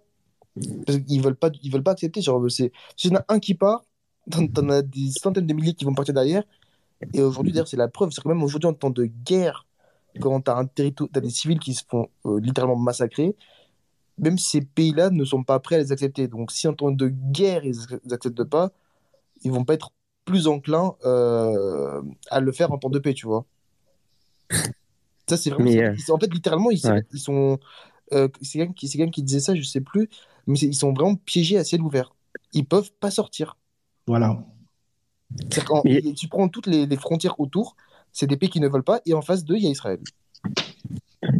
Il n'y a jamais eu de discussion pour, je sais pas, par exemple, euh, euh, faire un transfert de population vers la Cisjordanie ou un truc, dans, je, ne sais pas, euh, un bah, truc qui fait de du sens. C'est-à-dire que si tu vas, tu vas de Gaza à Cisjordanie, en fait, la situation sociale est tout autant catastrophique parce qu'en Cisjordanie, c'est rempli de, de, colonies, colonies de, de colons israéliens qui, comme euh, euh, l'a dit notre cher euh, collègue, en fait, effectivement, ce sont tout le temps, bah, il y a des checkpoints partout, ils, ils ont pas, enfin, ils ont rien, ils se font tout le temps, ils se font tuer, ils se font bombarder, ils se font surveiller. C'est, en fait, c'est des, vraiment des animaux en cage, hein, il faut, faut dire les termes. Et en fait, c'est la même chose à Gaza. Alors, Gaza, effectivement, ils ont peut-être eu un peu plus de flexibilité parce que Israël a permis, a donné plus de 20 000 permis de travail pour venir travailler en Israël. Ok, effectivement, Israël fournit de l'eau, de l'électricité, du, du fuel, blablabla. Sauf qu'à tout moment, bon, ben, comme on l'a vu aujourd'hui, ils peuvent bah, l'arrêter. Donc en fait, ah c'est comme des animaux en cage, hein, tu donnes de l'eau, tu arrêtes de l'eau quand tu veux. Donc en fait, si tu veux, c'est vraiment deux peuples, enfin, plutôt, enfin, pas deux peuples, mais un peuple divisé en deux territoires qui sont enfermés. Ils n'ont aucun moyen, c'est pas d'aéroport ou quoi, hein, il n'y a pas un, rapport euh, en, en ou, ou, à Gaza où ils ne peuvent pas sortir. Alors, un, point de plus que, que le, ne pas pouvoir sortir, même si je leur donnais la possibilité de sortir. Ces gens-là, ils ont une histoire. Ils ont vu leur pays bouffer pendant, depuis, 70, depuis 70 ans. Ils veulent pas abandonner leur terre. Ouais, c'est ça, il y a un effet de fierté aussi, euh, en effet. Voilà, c'est pas, pas, la fierté, c'est la fidélité aux générations précédentes et à tous les sacrifices précédents qui ont été faits. Tous ceux qui sont morts au nom de la résistance palestinienne, une fois que tu choisis de quitter, tu les as trahis. Donc tu les quittes, oui, mais dans quel état? Ce qui fait qu'ils veulent, ils veulent pas sortir non plus. C'est ça, parce que en plus tu, prends juste d'un point de vue civil, hein, euh, les vieux ne, ne, sont plus en état de se déplacer, et en fait les enfants sont là pour s'occuper de leurs parents et de leurs grands-parents, tu vois et par exemple s'occuper de leurs frères et sœurs. Enfin, c'est si tu fais en France, tu prends au niveau vraiment micro, micro, micro, bah, tu à ce niveau-là, tu as, des, la partie vieux, vieux qui ne peut pas se déplacer et eux, qui, et les jeunes qui doivent s'occuper des vieux. Ouais. Donc, euh, tu vois, dans une situation, en fait, c'est vrai, c'est terrible à dire, mais ils sont littéralement, ils, ont, ils sont aux mains, en fait, d'Israël, euh, entre guillemets, je mets des me guillemets, mais c'est quasiment ça. Ouais. Alors, il y a, y, a, y, a, y a la situation, euh, il y a la situation donc locale, on connaît aussi l'implication, enfin on a déjà parlé de l'application des États-Unis euh, dans, tout ce truc-là, même si on n'a pas évoqué par exemple euh, bah, le voyage de Biden qui est, euh, qui est en cours, hein, je crois en plus, non? Bah, Là il est à Israël, effectivement il, il arrive à Tel Aviv et il va, bientôt partir, parce que du coup effectivement la réunion avec le sommet avec le, le roi de Jordanie, le président égyptien et le président de l'autorité palestinienne a été interrompu, enfin annulé, pardon, pas interrompu, mais annulé de manière unilatérale par la, par la Jordanie après du coup le bombardement de, de l'hôpital. Euh, pour l'instant, il n'y a pas de remise de ce sommet-là. C'est pas en discussion. Donc, il est à Tel Aviv. Euh, après, il va pas forcément partir dès maintenant parce que la situation est un peu aujourd'hui euh, forcément tendue d'un point de vue militaire. Mais parce que en fait, déjà, le secrétaire général euh, américain, il a vraiment fait le, le, tour du Moyen-Orient. Le gars, il a, enfin, je trouve que c'était une stat, il a fait en 72 heures, il a fait plus de 10 pays quand même. Hein. Je sais pas si on se rend compte de, la cadence qu'il a enchaîné. Ouais, pas mal. en fait, il a partout, partout, il a essayé vraiment de faire en sorte de prendre en compte les civils palestiniens, mais de ne pas euh, condamner Israël et de laisser toute l'attitude à Israël de se défendre. Donc ça, c'est vraiment le discours aujourd'hui euh, états-unien. C'est effectivement on prend en compte les civils. Donc le but de, justement de, de faire des, des couloirs humanitaires avec l'Égypte, mais c'est aussi de soutenir Israël euh, très fortement. Hein. Euh, faut, faut pas se le cacher. Euh, il faut juste lire un peu les discours de Biden ou de Anthony Blinken, euh, etc. Enfin, toute l'administration Biden. Donc, il joue un peu à, un double jeu. Sauf que bon, pour ça, ça n'a pas du tout marché. Enfin, Anthony Blinken, lui-même a dit, a dit que c'était très très dur et que c'était plus ou moins décevant ce qu'il a eu en retour. Par exemple, quand il est allé en Arabie Saoudite, il a attendu des heures et des heures avant que le prince héritier l'accepte il, est arrivé le soir. Il a été accepté que le lendemain. Donc c'est quand même assez. Euh, enfin, c'est assez. Euh, enfin. Putain, la baffe. Voilà, c'est une énorme baffe pour comme le secrétaire général des États-Unis de se faire bah, attendre devant la porte. Quand il est allé en Égypte, il s'est fait prendre un peu par, euh, par surprise par le président égyptien lors d'une intervention publique, parce qu'en fait, toutes leurs réunions en fait, étaient publiques et filmées. C'est-à-dire que de base, c'est un peu cloisonné. Hein Là, c'était public. Et sauf que c'est le président égyptien qui a, quasiment, fait tout le discours, comme quoi, et eh ben, voilà, on prendra pas de gazoui, euh, on mettra des murs, il faut faire un cessez-le-feu. Euh, alors, et Anthony Blinken était littéralement bouche bée. C'était assez drôle de voir euh, quand on voit les vidéos. et pareil, quand il allait, il allait à Bahreïn, il allait au Maroc, il allait au Qatar.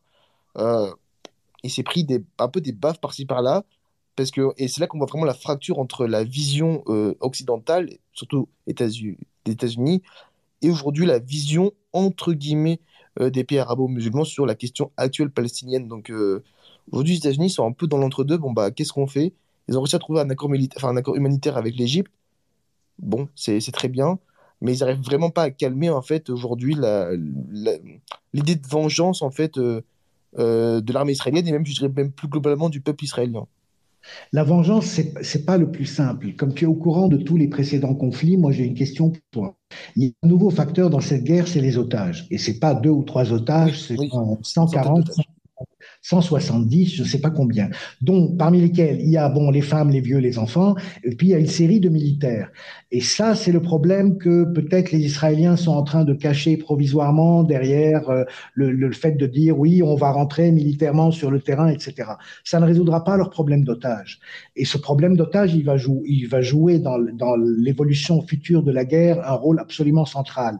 Et si Blinken est, fait, fait son tour, c'est pour ses otages. Ah oui, oui, c'est clair, il n'y a, pas que des otages israéliens, il y a aussi des otages euh, américains, français, allemands dans, dans le tout. Donc c'est aussi une question internationale. Et c'est vrai qu'aujourd'hui, c'est, je pense que même c'est ce qui bloque derrière l'invasion terrestre, c'est bon, bah, la question de bah est-ce qu'on les sacrifie pour une cause plus grande ou, mais bon, ça, c'est pas du tout euh, dans, même dans l'idéologie israélienne de laisser tomber des otages, hein, même, enfin, laisser tomber même pas un otage, un, un habitant israélien. Gilad Shalit. Voilà, exactement. Donc voilà, c'est ce qui complique, je pense, aujourd'hui, la, grande question, c'est bon, bah, à la fois, plus ils bombardent et plus ils vont perdre de la crédibilité au niveau international sur le fait du. Parce qu'on se focus vachement sur le nombre de morts euh, euh, euh, palestiniens aujourd'hui. D'ailleurs, quand on l'a vu à l'hôpital, il n'y a pas eu la news, tout le monde est tombé sur Israël alors qu'il n'y avait eu aucune enquête, aucune analyse, aucune image. Donc ça prouve bien, ça prouve bien comment est dirigée l'opinion aujourd'hui, hein, que ce soit l'opinion occidentale ou, ou arabo-musulman, c'est vraiment, boum, Israël. Alors, euh, bon, bah, il n'y a même pas eu d'analyse, rien du tout. Donc, c'est vrai qu'aujourd'hui, la question des otages, bah, ça, enfin, c'est encore plus grand pour eux. C'est est-ce qu'ils vont attendre, attendre, attendre tout en bombardant et du coup perdre de la crédibilité, ou ils vont agir en une stratégie, ou alors, bah, ils vont un peu euh, se calmer, on va dire, entre guillemets. Donc, c'est une question qui est vachement, vachement compliquée, je pense, aujourd'hui, là, pour tout le monde d'ailleurs. J'ai vu un truc sur Al Jazeera, j'ai vu qu'il y a, il paraît qu'il y a un responsable du Hamas qui a déclaré que au cas où Israël arrête les bombardements, il libère les otages. Oui, bah oui, c'est, oui, effectivement ça. Oui, ils ont, ça, ça fait plusieurs jours que le Hamas dit hein, que si vous arrêtez cela, on est prêt à vous rendre des otages. Au début, ils étaient même prêts à rendre 36 otages contre 200 euh, prisonniers palestiniens. Donc, euh, il y a vraiment, c'est vrai que d'après ce qu'on voit en tout cas, il y a une volonté du Hamas de rendre les otages. Pour eux, c'est pas le but, c'est pas de les tuer gratuitement comme ça, parce que eux aussi, ils savent que ça va les discréditer. Euh, mais c'est aujourd'hui, c'est Israël qui est vraiment sur la, ligne très très dure de bon bah, est-ce qu'on fait une destruction totale, comme ça a été dit par le ministre de la Défense, ou bah, on se la joue un peu plus soft? Et aujourd'hui, c'est la grande question, je pense que tout le monde se pose et que tout le monde attend surtout. Donc il n'y a pas vraiment de réponse aujourd'hui. C'est que des hypothèses. S'ils rendent les, otages, euh, c'est l'intervention euh, au sol qui va commencer en fait. Bah, c'est très compliqué. Il hein. faut, souligner qu'à Gaza, il n'y a pas euh, d'Israéliens. Ils ont des, renseignements par caméra, par micro, euh, visuel, avec des technologies extrêmement avancées, c'est bien, mais ils n'ont pas de renseignements humains. Et ça, enfin, c'est connu. Euh, il n'y a pas voilà, de, militaires dans Gaza qui se promènent, coucou les potes et tout. Non, non, pas du tout. D'ailleurs, à l'inverse, il faut, savoir quand même que la langue arabe, elle est extrêmement dure à, à reproduire, parce qu'il y a plein, plein de diversité. Ça se joue en termes de mots, de formulation, d'accent. Donc, pour un soldat israélien, euh, c'est extrêmement dur euh, de, voilà, de vouloir apprendre la langue arabe et de s'introduire, par exemple, parmi le Hamas. À l'inverse, euh, on a déjà eu des exemples, par exemple en 2008 et 2014, d'attaques surprises du Hamas où les soldats israéliens ont été pris par surprise par des gens du Hamas qui parlaient hébreu. Il y a des, petites anecdotes à ce niveau-là. Au-delà de ça, donc qui n'ont pas de renseignement humain, bah, le Gaza, c'est 500 km de tunnels entièrement contrôlés par le Hamas, et Israël n'a aucune vision dessus. Ils ne savent pas comment ils fonctionnent, ils ne savent pas où ils sont, etc. Et puis, il y a aussi le Hamas qui. C'est une stratégie pure du Hamas qui est le, le bouclier civil. Le Hamas, il a des snipers dans des hôpitaux, dans des écoles, dans des mosquées. Il y a des bombes de tous les côtés, des dynamites. En fait, ils, connaissent leur terrain, simplement. Ils connaissent leur terrain, ils connaissent leur tunnel, que ce soit à leur surface ou en dessous. Et Israël, bah, c'est bien, ils ont des caméras, etc. Mais bah, en fait, ils vont à Gaza. Ils ont aujourd'hui 170 000 hommes dans l'armée conventionnelle. Et ils ont effectivement 300 000 réservistes. Quand on dit réservistes, ça peut être des pères et des grands-pères. Hein, Ce pas les gens les plus formés euh, sur le territoire. Et en fait, bah, le risque, c'est de perdre beaucoup, beaucoup d'hommes. Et le risque aussi de bah, finalement pas réussir la mission. C'est que c'est très compliqué aujourd'hui, en fait, l'invasion terrestre. Il y a un point sur lequel j'hésiterais à être aussi tranchant que toi, c'est que l'histoire prouve que le Mossad euh, a des capacités de noyautage absolument incroyables. Dans les années 50, il y a un agent du Mossad qui était devenu premier ministre de la Syrie. Donc, ils sont très forts. Ils apprennent l'arabe, euh, ils apprennent les accents, la différence entre l'accent syrien, l'accent libanais, l'accent palestinien, etc. Il y a sûrement des agents du Mossad à l'intérieur du Hamas, j'en suis certain. Maintenant, il n'y en a pas beaucoup parce que c'est un parcours, euh, un parcours de fou, mais il doit y en avoir parce qu'ils ils pratiquent ça depuis les années 50. Donc c'est vrai que c'est énormément technologique, mais ils ont des hommes sur le terrain à l'intérieur, je n'ai aucun doute là-dessus. Euh, je pose mon, doute là-dessus. Après, on, peut pas, malheureusement, on peut pas trop le confirmer.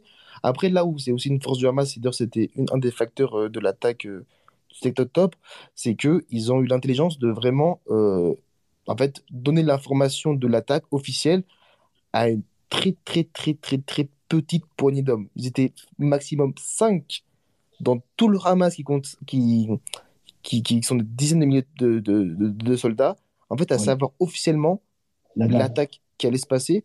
Donc, ils, ils, ont, ils sont aussi l'intelligence humaine de se dire, effectivement, s'il y a des, des, agents du Mossad dans le Hamas, bon, bah, en contrepartie, bah, en fait, on va donner l'information que à X personnes, parce que bah, sinon, effectivement, ça, ça, peut faire des fuites de, tous les côtés.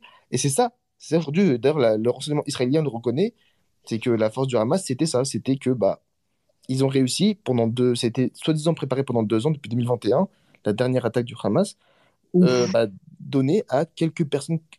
Et même pendant les exercices militaires, euh, les discussions, etc., en fait, il y a beaucoup de gens qui s'entraînaient pour cette attaque-là mais en fait, officiellement, ils ne savaient même pas pourquoi, entre guillemets. Pour eux, c'était des entraînements.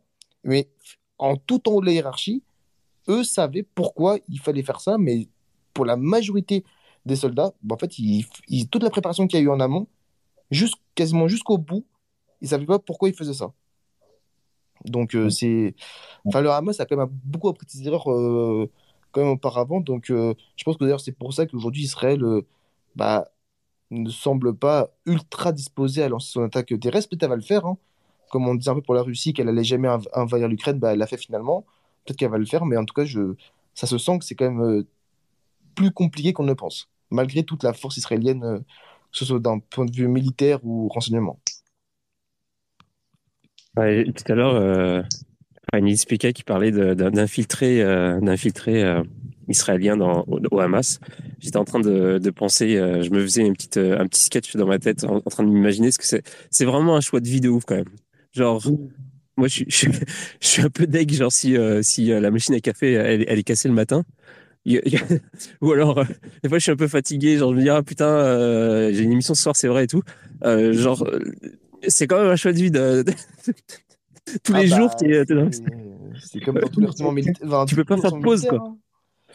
Et quand tu t'engages dans ce genre de vie, c'est euh, tout ou rien. C'est la vie des espions. Je me souviens d'un espion israélien que j'avais croisé souvent, qui était déguisé, un colonel israélien qui, qui, qui a passé dix ans déguisé en mendiant devant la porte de, l'université américaine de Beyrouth. Et tout le monde le connaissait, tout le monde était sympa avec lui, il lui offrait des cafés et tout. Et il parlait en arabe parfait. Il parlait en arabe parfait. C'est fou. C'est chaud, hein, comme on dit. Hein. Mhm. Mais alors, euh, et, donc, euh, ouais, tout, à l'heure, euh, on avait abordé. Ah oui, c'est ça que je voulais aborder comme question. donc, du coup, on avait, on, regardait du côté américain, mais c'est vrai qu'on a, on s'est pas trop attardé sur Et en fait, c'est pas mal le dernier thème un peu que je voulais aborder. C'est c'est déjà bah, déjà la Russie qui qui est occupée avec l'Ukraine, mais j'imagine qu'ils ont avion. On les a pas trop trop entendus. Et puis et puis surtout aussi la Chine, qui alors eux ils sont dans leur coin et, et j'ai aucune idée de alors, de ce qu'ils font. tout ce que je sais, en fait, c'est ce que moi j'ai lu sur ton euh, sur ton fil, euh, Vincent.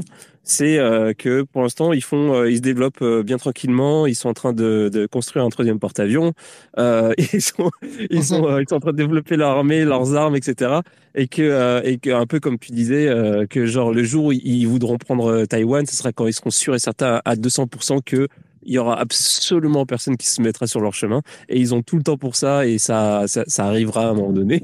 Mais euh, à part ça on sait pas trop c'est quoi leur position. J'imagine que ça fait partie du, du plan de, de, de s'en foutre complètement en fait. Bah, ils, ils, ont, ils ont même pas besoin d'avoir un avis ou quoi que ce soit bah, en fait c'est un peu ça qu'effectivement il y a une partie asiatique le, monde asiatique a parlé hein, même le monde d'Amérique latine la Chine effectivement a euh, dit officiellement qu'elle soutenait l'Iran qu'elle dénonçait la violence israélienne pareil qu'elle c'était le même discours en fait que, les pays arabo-musulmans, parce que la Chine essaye d'avoir une influence de plus en plus, on va dire, forte, effectivement, dans la région.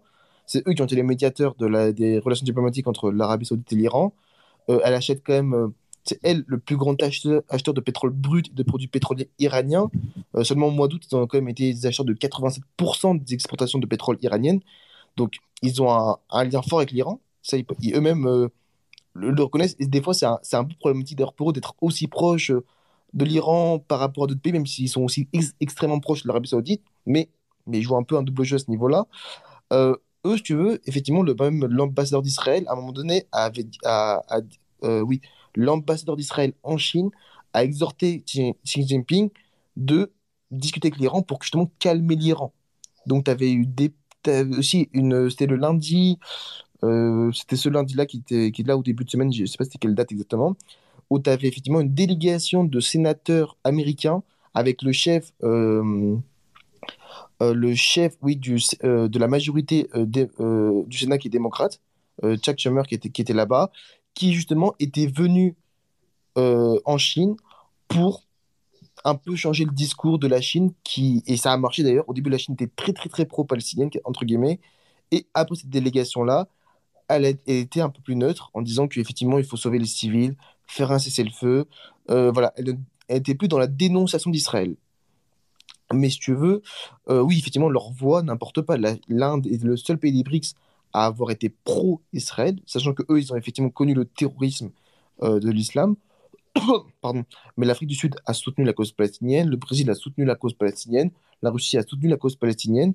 Mais tu veux, c'est des voix, entre guillemets, bon, on s'en fout ils ont quasiment aucun lien avec ces pays-là, à part peut-être des liens commerciaux, euh, notamment l'Inde par exemple, effectivement la Russie.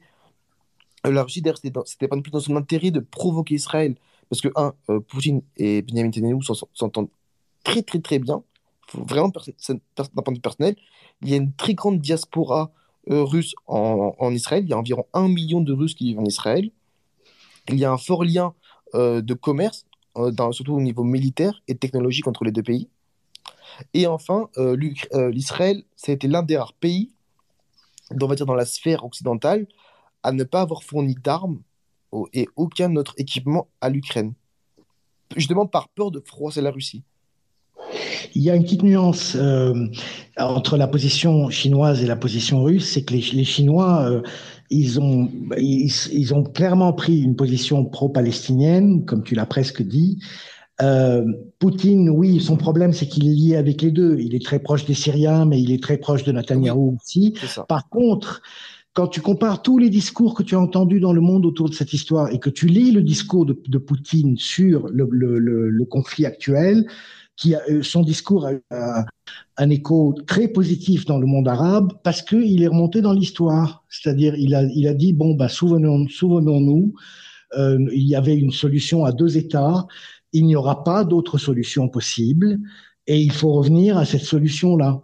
Donc, il, il, réanime, si tu veux, le, le corps de le, le, mec qui a été assassiné, qui voulait la paix, là, que tu as évoqué tout à l'heure, Rabin. Oui. Voilà, il, il réanime le projet d'Oslo et de Rabin et, et il recentre, il recentre le, le débat là-dessus. C'était vraiment un excellent discours. ah, oui, ah oui, eh ben, oui, oui, ça, effectivement, ça c'est à rajouter, en effet, en effet. Oui, non, ça, ça, non, bien évidemment, ça voit compte un minimum. Je, je parlais vraiment du, effectivement, du, dans le monde des BRICS et du côté asiatique. Pardon. effectivement, les voix sont là d'un point de vue diplomatique. C'est beau, il faut dire un peu un mot, mais euh, c'est pas des voix qui vont apporter une plus-value, euh, notamment à l'ONU. Effectivement, tu as eu une, une, une euh, au niveau de, du Conseil de sécurité de l'ONU, qui sont de cinq pays, tu as effectivement une résolution de cessez-le-feu de la part des, Russes qui a été proposée, qui a été refusée directement. Vraiment, tu as une, une, résolution de la part du Brésil de cessez-le-feu qui été également refusée. Donc on voit vraiment, encore une fois, à, même à travers seulement le Conseil de sécurité de l'ONU, la, la, vraie euh, la vraie fracture entre ce que veulent les Européens et Américains. Donc c'est vraiment laisser en fait toute l'attitude à Israël tout en œuvrant dans le côté euh, humanitaire. Mais eux, ils ne sont vraiment pas pour un cessez-le-feu. C'est quand même assez fort pour des pays qui se disent dans les valeurs, etc., etc. Mais là, leur but est vraiment de laisser Israël se défendre euh, comme de la légitime défense. D'ailleurs, ils sont assez critiqués pour ça parce que là, quand on voit la violence qu'effectivement fait Israël euh, sur la bande de Gaza, euh, là, c'est les, Européens et tout sont pour, pour, pour Israël. Par exemple, mais par exemple, quand c'est la Russie qui fait ça à l'Ukraine, le discours est un peu changeant. Et donc, ça, c'est pour ça qu'on dit qu'un peu l'Europe et les États-Unis, c'est vraiment deux poids, deux mesures. Quoi. Et c'est pour ça qu'ils perdent un peu de la crédibilité. Hein. C'est pour ça que, comme Blinken il a fait sa tournée des pays du Moyen-Orient, bah, il beaucoup de, de responsables en face lui ont dit oui, mais vous dites ça pour eux, mais en Ukraine, vous, dites, vous avez tout un, tout autre discours. C'est une fracture autant BRICS, en fait. Mais j'ai une question pour toi sur la position espagnole, qui est complètement délirante par rapport à la position européenne. Parce que l'Espagne vient, je, crois, qu'ils viennent d'extrader l'ambassadeur israélien. Oui. Euh, et, mais pourtant, ils font partie de l'UE. Et l'UE, euh, l'Union européenne, avec la, la der machin, là, elle est totalement euh, au genou de Benjamin. Ça, devient du délire. Ah oui, oui, Ursula von der Leyen, ouais, ah oui, elle, elle est, elle est vraiment pro Benjamin. Mais moi, alors moi, c'est une supposition que je fais, mais je pense que si le conflit dure, comme c'était le cas, c'était en 2014 où ça avait duré 50 jours, euh, en fait, moi, je suppose que si effectivement il y a une continuité de la violence israélienne euh, dans la bande de Gaza et bien évidemment aussi en, en Cisjordanie qui commence même à s'intensifier, en fait, à un moment donné, je, alors c'est un point de vue, mais à un moment donné, même la, position que tient actuelle l'Europe, en fait, pourra pas tenir. Ils pourront. Déjà, on voit déjà. Hein, euh, euh, C'était 4-5 jours après les premiers discours, après le 7, octobre, les discours de Biden, de Macron, de Olaf Scholz sont d'un coup devenus plus mesurés. Au début, on ne prenait pas du tout en compte la population civile palestinienne d'un coup, c'est devenu Ah, mais oui, euh, il faut faire aussi attention à eux, il faut trouver des, des aides humanitaires, etc. Donc, déjà, on voit une modération du discours, un, beaucoup moins biaisé qu'au départ. Et moi, selon moi, effectivement, comme c'est le cas en Espagne, c'est que s'il y a cette continuité de la violence, très très forte, en fait, bah, en fait, ça va commencer à se jouer d'un point de vue politique. C'est qu'effectivement, si on voit une opinion publique qui commence à tourner de plus en plus du côté de la Palestine au lieu d'Israël, alors les gouvernements eux-mêmes bah, réagiront en fait directement, bah peut-être en soutenant moins Israël. Alors c'est peut-être le cas en Europe. Hein. Effectivement, euh, aux États-Unis, il y a une très très grande partie de la population qui est effectivement juive. Euh, L'administration Biden est quasiment composée de juifs. Mais moi, je pose le mais que si effectivement il y a une accentuation très très forte de la violence, bah, en fait l'opinion publique commence à vraiment se retourner malgré les discours un peu les discours gouvernementaux qui essaient d'être neutres. Mais à un moment donné, eux, c'est ils jouent leurs élections. Hein. Un, un, politicien, quel que soit sa, sa nature, son parcours, etc. Son but, quand il est élu, son seul but, c'est d'être élu derrière. Alors, une question. Est-ce que est-ce qu'ils mettront à exécution leur menace de couper Internet à ah Gaza? Est-ce que ça ne tournera pas à leur désavantage? Ah, bah justement, je pense que si. Je pense que justement, effectivement, là, je suis d'accord avec toi, c'est que ça tournerait à leur désavantage à 100% de faire ça. Ouais. Donc je pense qu'il y a une ligne rouge même de la part de, tout le monde, il y a une ligne rouge. C'est qu'à un moment donné, si on dépasse ça, on, fracture totalement même les, les, idéologies ou les valeurs qui peuvent réunir des pays. Parce que c'est enfin, humain. On a tous des lignes rouges, en fait, tous des limites morales qu'on peut accepter. Et à un moment donné, si on les dépasse, c'est beaucoup trop. Et quand on rajoute la question, la question politique derrière, bon, bah, c'est c'est le meilleur cocktail pour potentiellement se retourner contre Israël. C'est pas encore le cas, mais oui. je pense qu'il faut quand même. Enfin, eux-mêmes sont, sont, peuvent pas être bêtes à ce point-là. Certes, c'est un gouvernement extrême droite à 100%, c'est rempli de colons, etc. Mais alors peut-être qu'ils le sont, peut-être qu'ils sont bêtes, qu'ils vont aller jusqu'au bout de leur, de leur violence et ils vont totalement s'isoler du monde entier. Mais s'ils sont pas à ce point-là radical, il faut se rendre compte que s'ils vont trop loin, en fait, même leurs alliés, en fait, vont commencer bah, à se dire bon bah à se désolidariser en fait de leur action. Et ça, c'est, je pense pas que c'est un risque qu'ils sont prêts à prendre. Mais bon, encore une fois, euh, affaire à suivre. Bah ouais, alors du coup, euh, moi c'était un peu la, dernière question que, je voulais poser. Euh, j'allais dire, c'est c'est quoi euh, ça, ça fait un peu laid de poser la question comme ça, mais c'est quoi vos pronostics? Non, mais en gros, c'est quoi vos, vos, vous pensez que ça, ça va tourner comment Est-ce que vous êtes plutôt optimiste ou pessimiste sur la sur la question? Est-ce que je vous pose la question à, tous les deux hein, parce que vous avez quand même pas mal conversé ensemble, donc j'imagine que vous avez peut-être aussi un avis un avis sur la question je sais pas qui, euh, qui veut se lancer. pas obligé non plus, hein. ça se trouve, euh, vous savez, euh, aucune idée. Moi, pour moi, le, pour moi, le cœur majeur de, de, la suite, en fait, ça va être cette fameuse invasion terrestre ou pas. C'est que c'est bon, les États-Unis, eux, ils ont fait leur tour, ils ont fait leur tournée. du, le principal allié d'Israël a fait sa tournée. on a entendu les discours de tous les pays arabo-musulmans, on a entendu les discours de, du cabinet de guerre actuel formé par Benjamin Netanyahu en Israël, qui est composé de trois généraux et le ministre de la Défense euh, et un autre général dont j'ai oublié le nom. Euh, on a entendu, pareil, euh, toutes les, communiqués officiels de tout l'ensemble des pays asiatiques, Amérique latine et Afrique. Donc pour moi, le cœur majeur, c'est s'ils le font, cette invasion terrestre, ça peut potentiellement partir en escalade. Après, il faut voir le degré d'escalade. Mais s'ils le font pas, bon, est-ce que c'est est-ce que, ça veut dire que le sujet va se calmer Ou est-ce qu'ils ont une autre stratégie en tête? Moi, pour moi, c'est vraiment le cœur majeur de s'ils le font ou s'ils le font pas. Et de là, on verra quelle avancée il y aura. Mais, par contre, si on prend le long terme, euh, effectivement, pour la, solution à deux États, bon, elle est quasiment enterrée, euh, enterrée vivante. Et si aujourd'hui, si on prend par exemple la, euh, chez les 18-24 ans en Israël, 70% des jeunes sont pour la droite et l'extrême droite. Hein. Ils ont voté pour ça, ils sont en accord avec ça. C'est des jeunes qui ont vécu la première et deuxième intifada, euh, qui en fait ont vécu cette violence et cette haine, encore plus aujourd'hui que ce qui s'est passé. Pareillement du côté euh, Gaza ou Cisjordanie, euh, c'est effectivement, comme le disait notre cher collègue, c'est des gens qui sont humiliés, tués, tabassés tous les jours. Donc pareil, c'est des gens qui ont la haine et qui ont de la colère. Donc pour moi, même sur le long terme, faudra soit il y a un vrai changement de gouvernement des deux côtés et ok, bon, pourquoi pas une discussion, mais sinon, il faudra vraiment attendre des générations pour que ce conflit se, se résolve. Se résout, pardon. Alors, pour ma part, je commencerai par le long terme. Euh, je pense que la solution à deux États doit s'imposer. Pourquoi? Parce que c'est vrai qu'il y a les extrémistes en Israël qui rejettent la solution à deux États et qui disent euh, tout est pour nous.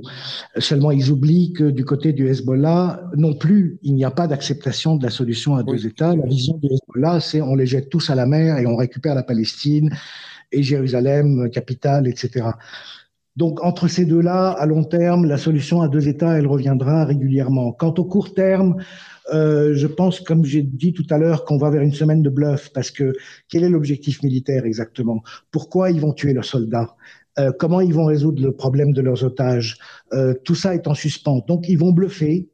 Ils vont bluffer pendant quelques jours, genre on a pris deux kilomètres, on a pris trois kilomètres, et puis ils se feront arrêter par la communauté internationale, et ça les arrangera, et ils se retireront, et les négociations sur les otages vont commencer et, je, et contre échange de prisonniers à ce moment-là, et non pas contre arrêt des bombardements.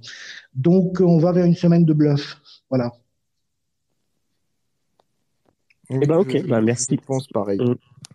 Bah, écoutez, les gars, euh, merci beaucoup pour, euh, pour cette émission. C'était super instructif. Euh, Vincent, franchement, euh, je suis très content de, de, faire cette émission avec toi. Et franchement, les, les, autres, euh, surtout qu'en plus, on a, on a, commencé par du, euh, par du, par du lourd. Alors, alors vraiment. Ouais, j'ai hâte qu'on refasse une autre émission la semaine prochaine. Et puis, qu'est-ce que je voulais dire d'autre? Ouais, bah, c'est ça. Si, euh, si vous voulez en savoir plus sur la géopolitique, la géoéconomie, j'ai un petit peu devant côté de moi, euh, euh, bah, abonnez-vous à ce newsletter. Et puis, il y a quoi d'autre d'ailleurs que tu as, as comme ressource? Parce que j'ai vu que avais, tu, tu as deux autres liens sur, sur ton profil, mais je n'ai même pas Dig en plus. L'autre, c'est Inventure. Donc, c'est effectivement, c'est aussi un média, mais qui est un, peu plus, un peu plus long. Que j'ai cofondé avec un, un gars de Twitter, très sympa. Donc, effectivement, lui, il y aura de la finance, il y aura de la macro, il y aura de la géopo, il y aura des matières premières aussi. Donc, moi, effectivement, quand j'écris dessus, c'est vraiment beaucoup de géopo, géostratégie et des commodities. Il y a ben, le Twitter, c'est là aussi je suis l'un des plus actifs. Ouais, ouais, ouais, ouais. Si, si vous connaissez pas dans l'audience euh, les, les fils de, de Vincent, c'est euh, de la bombe en fait. Genre, euh, ouais. Et donc voilà, bon, on se dit rendez-vous la semaine prochaine pour sûr. Et puis, et puis sinon, demain, il y a une autre émission. C'est une émission ça va être quoi déjà? Ah bah ça va être sur le jeu vidéo, donc euh, hyper plus, euh, beaucoup moins. Euh, beaucoup moins, beaucoup plus positif, on va dire. ouais, beaucoup moins dans le dans, dans la dureté du, du réel que qu'aujourd'hui. Et c'est ça. Et ça, on va parler jeux vidéo, blockchain, tout ça. on va on va faire le point parce que ça fait longtemps qu'on n'a pas fait d'émission sur le sujet, donc on va faire le point de ce qui se passe dans l'écosystème, les R1, les R2. Voilà, et puis euh, et voilà, et ensuite le week-end. Donc euh, voilà, bonne soirée à tous. À demain 22h comme tous les soirs, sauf le samedi. Et puis euh, merci encore aussi. Euh, Spika d'être intervenu ce soir, c'était c'était une conversation entre vous deux qui était super enrichissante. merci à toi aussi également. Mm. Et puis et puis merci à ceux qui sont venus écouter et on se dit à demain. Allez, salut. Salut.